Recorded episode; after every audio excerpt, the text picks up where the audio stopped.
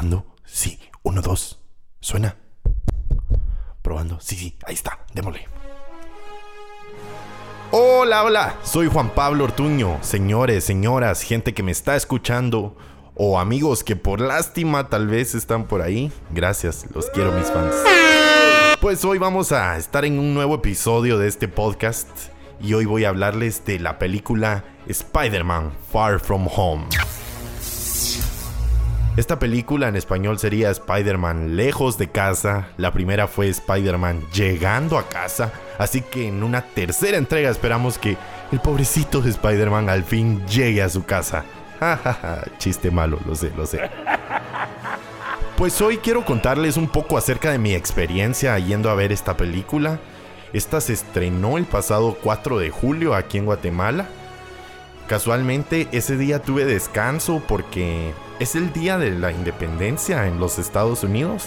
Y casualmente yo trabajo en una empresa estadounidense. Entonces, muy conveniente, me quedó el día para ir a ver el estreno de Spider-Man. ¿Saben cuál es el único problema?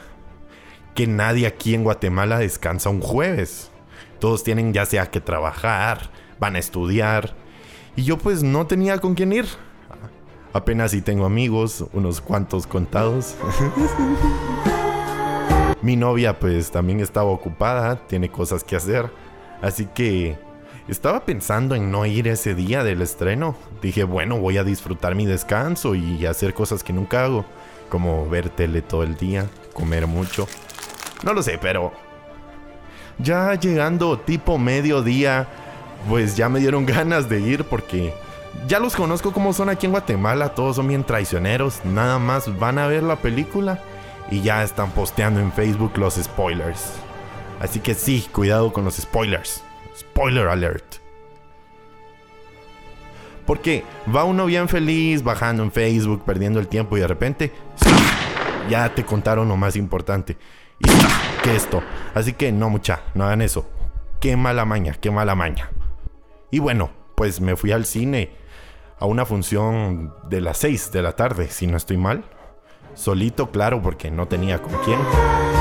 Y aprovechando que iba solo, pues me compré mi entrada 3D para que vean que hay, hay dinero, ¿verdad? Como no hay que invitar a la novia. bueno, bueno, ya. Entonces llegué yo muy feliz al cine, iba solo, me senté, me puse mis lentes 3D.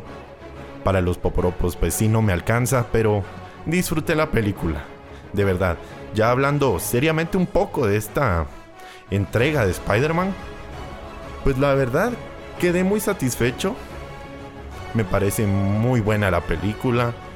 Tuvo un muy buen guion, una buena historia. La adaptación por Tom Holland como Peter Parker, pues es muy buena realmente. Yo creo que Tom Holland se ha tomado muy en serio este papel.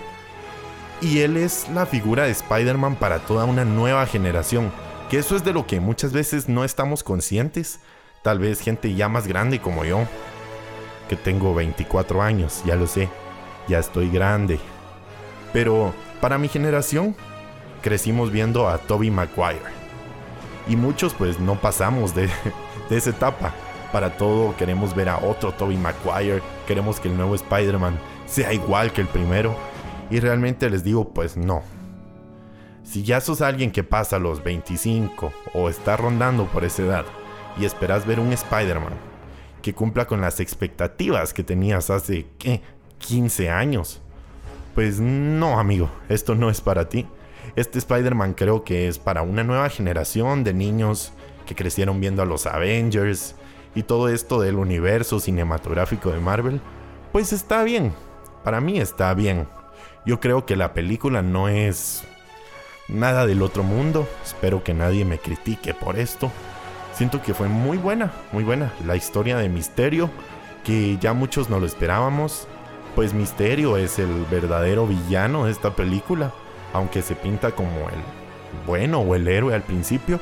Pero yo no estoy hoy para contarles lo que pasa en la película. O sea, si quieren verla, pues vayan al cine. Entre semanas dos por uno. Ya no es estreno, ahorita está barato. Compren la pirata en la esquina, lo que quieran, búsquenla en Google. Nah, mentiras no a la piratería, amigos. Y en fin, para mí, la película estuvo muy bien. Me gustó. Una calificación del 0 al 10. Yo le doy un 7.5. Ya lo sé, para algunos no suena como una muy buena calificación, pero yo les digo, yo soy un crítico duro. Un 7.5 es difícil sacarlo conmigo. Es muy difícil. Incluso en la universidad me es muy difícil sacar un 7.5. Lo siento, maestros, lo siento. Así que bueno, disfruté mi película, la vi solo, porque toca a veces.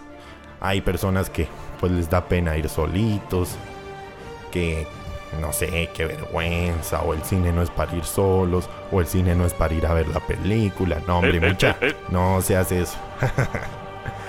Así que les recomiendo esta película, si tienen la oportunidad, vayan a verla. Espero que todos los que quedamos enganchados desde Avengers Endgame para ver una resolución de cómo se cerraba esta fase, pues la película cumple bien con su función. Yo creo que vamos a tener muchas más entregas con Tom Holland, o espero. Y este personaje pues tiene un gran recorrido por delante, en el cual nos puede impresionar mucho. Así que bueno, esto fue todo por hoy. Gracias a los que escucharon, a los que no pues pues no gracias, ¿verdad? Ojalá les vaya mal. Ojalá les pase un tren encima. O un transmetro.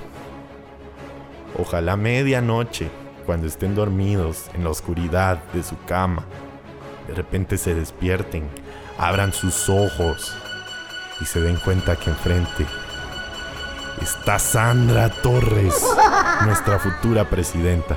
Uy, no, no, no, no. Yo con esa imagen sí no duermo mucha. Bueno, perdón por tanta tontería. Gracias. Cuídense, lávense los dientes. Díganle a las personas que las aman, que las quieren, porque no saben si mañana se van a morir. Así que, adiós.